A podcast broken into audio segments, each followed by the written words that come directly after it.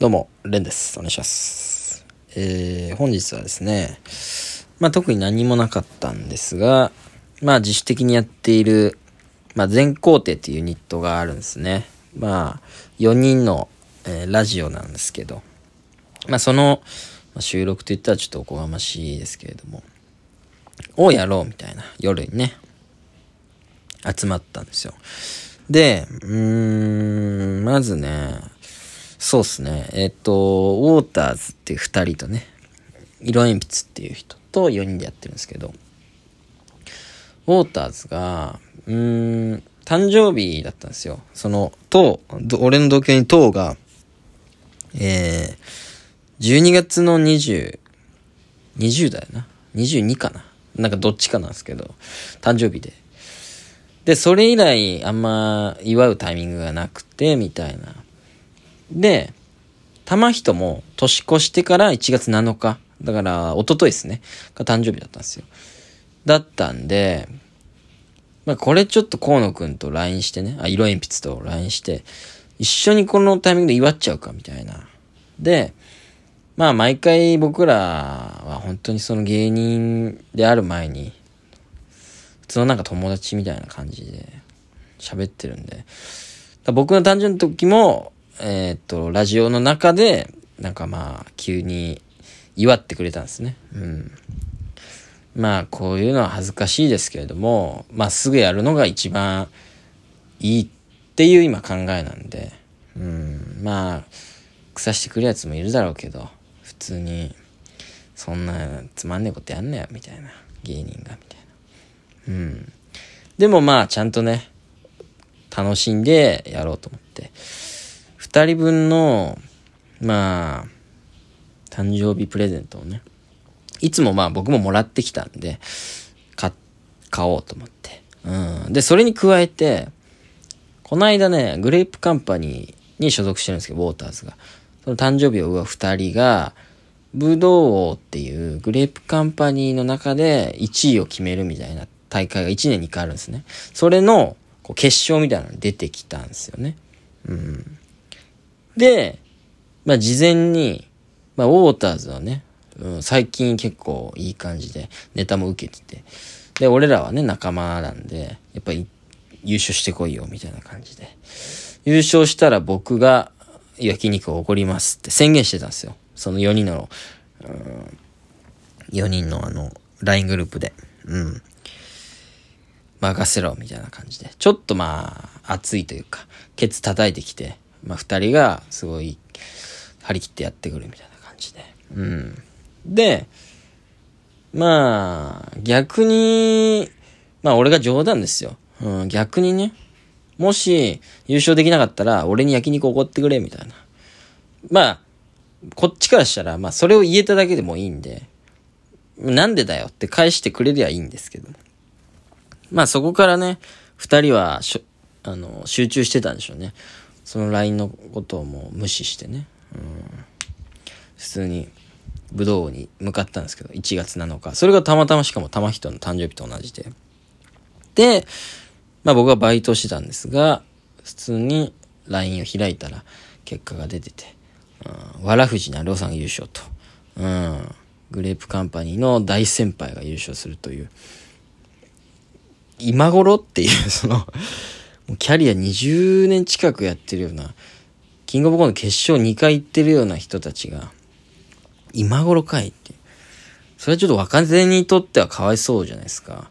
うん、とは思いながらも、うわーダメだったかっていう。まあ、今度話聞こうかなみたいな感じで思ってて。で、で、またその、今日に戻るんですけれども、こう、色鉛筆と、えっ、と、ちょっとその誕生日のサプライズというか、をラジオ中にやろうか、みたいな。で、それに加えて、なんか武道も優勝すると思って、祝いの品を買っちゃいましたみたいなボケをやろうかな、みたいな。だからその一回のラジオで、とう誕生日おめでとうみたいな。玉人も誕生日おめでとうみたいな。武道優勝おめでとうみたいな。いや、してねえよ、みたいな。なんかその一回のラジオで詰め込むみたいな、サプライズをみたいなことを俺はやろうと思ってたんですよ。で、それを色鉛筆に伝えて、オッケーみたいな感じで。じゃあ俺ケーキ買ってくわ、みたいな感じ。こうの、えー、河野くんって呼んじゃう。色鉛筆って河野くんね、イコール。だから河野くんね。河野くんはケーキを買ってくれるみたいな感じで言ったんで、あの、まあそういうプランでね、あの、やろうとしたんですけど、普通に僕はまあ、いろいろ考えた上で、まあ二人同じタイミングでプレゼントするってことは、まあ、もう、いろいろ考えたんですけど、プレゼントの正解って難しいじゃないですか。で、芸人だったら結構ボケたりするんですよ。よくあるんですけど。僕がもらった時もなんかガスマスクのおもちゃみたいなのもらったりとか。いや、これいつ使えばいいんだよ、みたいな。まあちょっとそのボケが乗っかったプレゼントというかね。で、別にまあ使わなくてもいいから何かをもらうっていうことがイベントとしてあると思うんですけど、まあ俺はいろいろ人にプレゼントしてきた、あの、今までのことを踏まえて、プレゼントの正解って、使うものなんじゃないかって。もう、ボケとかいらない。ボケで何かをあげるとか、もういらないんじゃないかって。別にそれは人がやってもいいんだけど、俺は人にそんなにそれをやんないようにしようと思って、最近そう思ってて。だから、まあ二人ちょうど一緒のタイミングでプレゼントする機会なんで、まあ、漫才する時にでも履いてくれよってことで、ちょっといい靴下というか、うん。普段自分じゃね、なかなかいい靴下買おうってならないから。だからちょっとこの機会、二人お揃いで、まあ漫才でとかの時に履いてほしいなと思って、お揃いのね、靴下を買ったんですね。うん。で、それを買ったら、ちょっと満足しちゃったっていうのもあって、そのもう一個ね、武道を優勝すると思ってた、まあこれはボケっちゃボケですけど、っていうそのプレゼントも買おうとしてたんですけど、それが、もうなんかいらねえかな、みたいな風に思って。で、で、金もなんかないし、なんかそのボケ、プレゼントは普通に渡せるからいいけど、ボケでこれ買うのなんか、もったいねえなってちょっと思っちゃったんですね。うん。で、やっぱやめるわ、みたいな感じで河野くんに LINE して。で、時間になって6時ぐらいに集合してね、みんな。で、普通に雑談をしてたんですけど、まあラジオ撮ろうか、みたいな感じで。ちょっとよそよそしい感じですけれども。撮り始めたんですね、ラジオ。で、まあ、ちょっとサプライズあんまりいい流れで持っていけなかったけど、まあ、一応その普通に楽しい感じの流れで、その普通にサプライズみたいな感じでケーキをおめでとうございますみたいな感じで河野くんが出してみたいな。おえー、本当にあんの？みたいな。なんかそういう流れになって。俺もなんかいろいろしながらもプレゼントを渡すみたいな。うおーみたいな。まあ、普通に喜んでもらってね。で、俺らも楽しい感じで、河野くんは河野くんで独特な、玉人にはサンタフェ、等にはなんか、どこでもトイレみたいな プレゼントは渡してたんですけど。うん。そして、えー、まあそれはね、普通にラジオは楽しく終わって。で、まあその、武道の件ですよ。うん。じゃあ焼肉行くか、みたいな感じで。言われて、戒めで、行くわ、みたいな。俺は冗談でその、焼肉おごってくれ、みたいな、負けたらね、言ったんですけど、それを本気に割と捉えて、しかもまあ、その負けたって悔しさもあるんだろうね。その、これはちょっと逆におごっとこうかな、みたいに思ったんでしょうね。奮い立ったのか、行こう、みたいな感じになって。いやいや、冗談冗談、みたいな。俺もダサいんですけど、さすがにこれちょっとおごってもらうのは悪いなと思って。いやいやいや、全然嘘だよ、あれは。とか言ったんですけど、行こうって言って、行ったんですよ。で、普通にちゃんと高円寺のね、いい値段の焼肉をがっつり食って、普通に、もう結構な値段。うん。これもし俺がおごるって言ってたらとんでもない金額になってたなっていう感じのことのをおごってもらったんです。逆に二人にね。うん。いや、本当に情けない僕は、その、二人はこんなにその、まあ、なんか奮い立ちたかったっていうのもあるんでしょうけど、その焼肉をおごることで、来年は絶対おごりたくないみたいな感じで、まあ男だなと思って割と、うん、まあ近場の人はな、そんな褒める感じになるのも気持ち悪いけど、割と本当に悔しかったんだろうな。うん。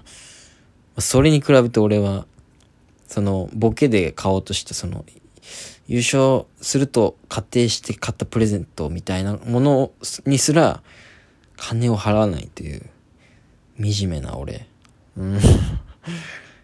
やっぱこういう細かいところの差でなんか将来成功するかどうかって決まってくんじゃねえかみたいな。何個か前のラジオでもそのめっちゃサイコーズの小畑くんがね会場代めめちゃくちゃ多分マイナスになってたけど、いやいや、これは道楽ですから。みたいなんで、全然厭わず俺らにギャラをくれてたんですよ。いや、だからこういうとこだよなって、なんかその器のでかさっていうか、だからそのトータル勝てばいいじゃないですか。そのお金とかも。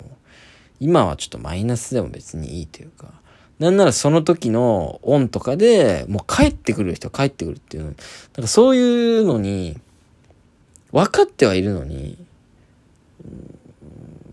なんか今はそんなに厭わずね、人にお金を払った方がいいとか、これは払った方がいいと思ったものは、厭わず払う。まあ無駄な金を払わなくていいと思うんですけど、そういう人の方が大物になれるみたいな、ちょっと思ってるんですけど、分かってるんですけど、なかなかできない。